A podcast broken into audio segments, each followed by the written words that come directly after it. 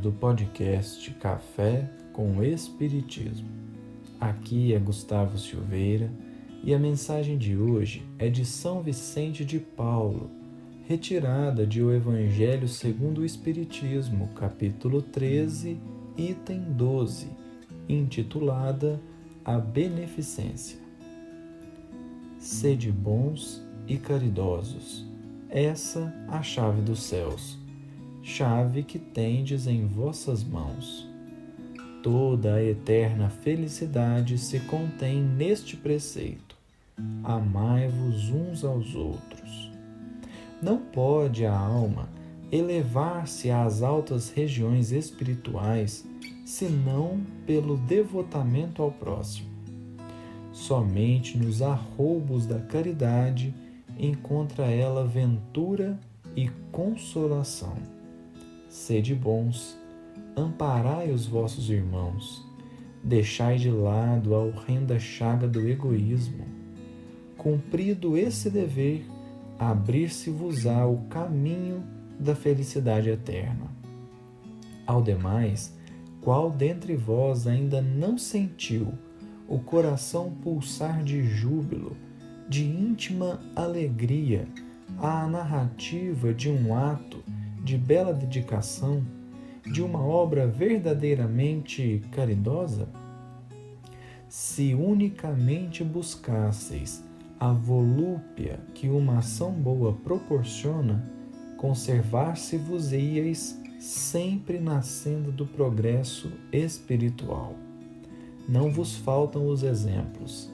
Rara é apenas a boa vontade. Notai que a vossa história guarda piedosa lembrança de uma multidão de homens de bem. Não vos disse Jesus tudo o que concerne às virtudes da caridade e do amor?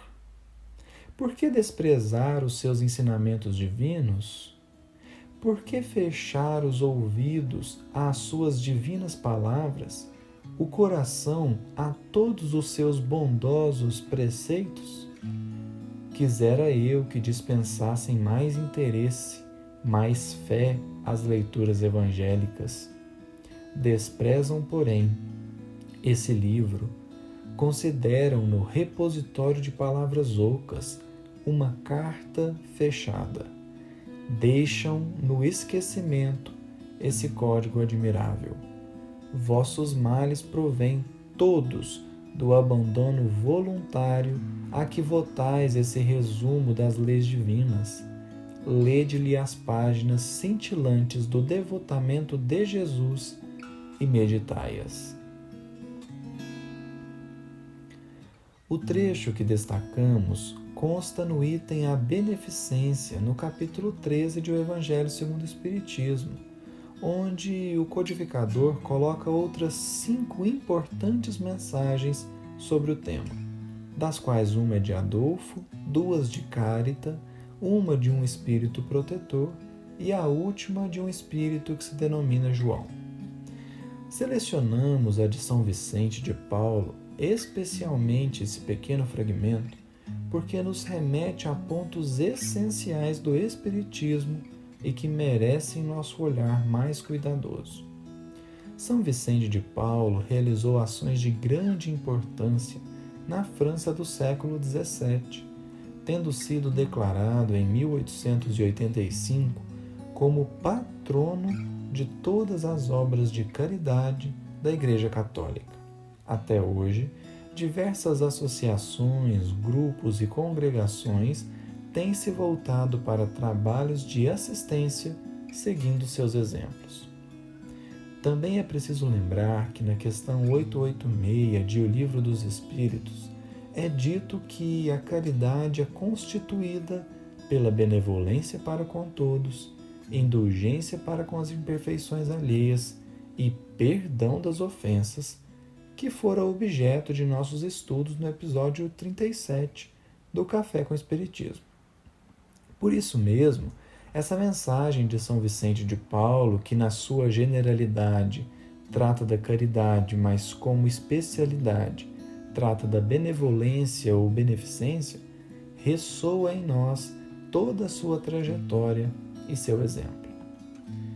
É interessante notar que essa mesma mensagem aparece também na Revista Espírita, de agosto de 1858, mas com algumas alterações que comentaremos no episódio 206.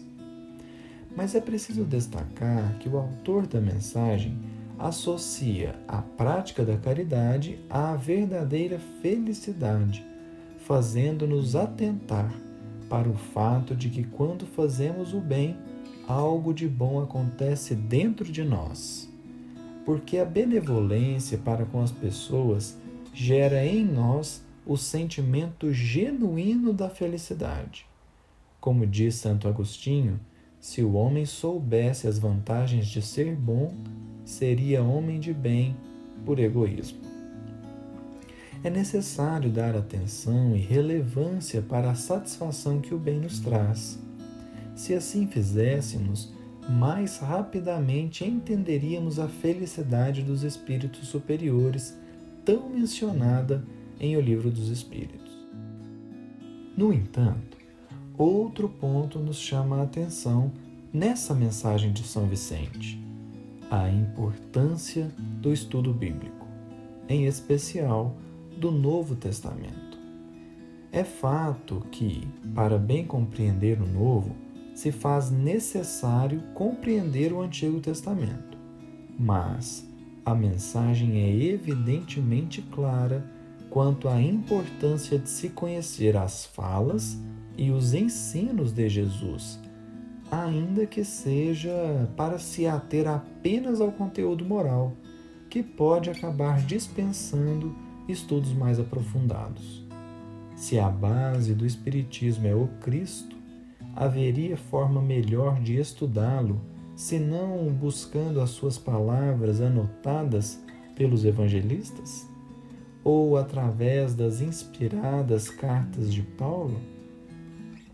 Se ele nos trouxe as palavras de vida eterna, seria justo não buscá-las? Sigamos, pois, o Conselho Santo de São Vicente. Estudemos, meditemos e busquemos viver no Cristo. É um bom caminho para descobrir que Ele também vive em nós. Que Jesus nos abençoe e até o próximo episódio do Café com Espiritismo.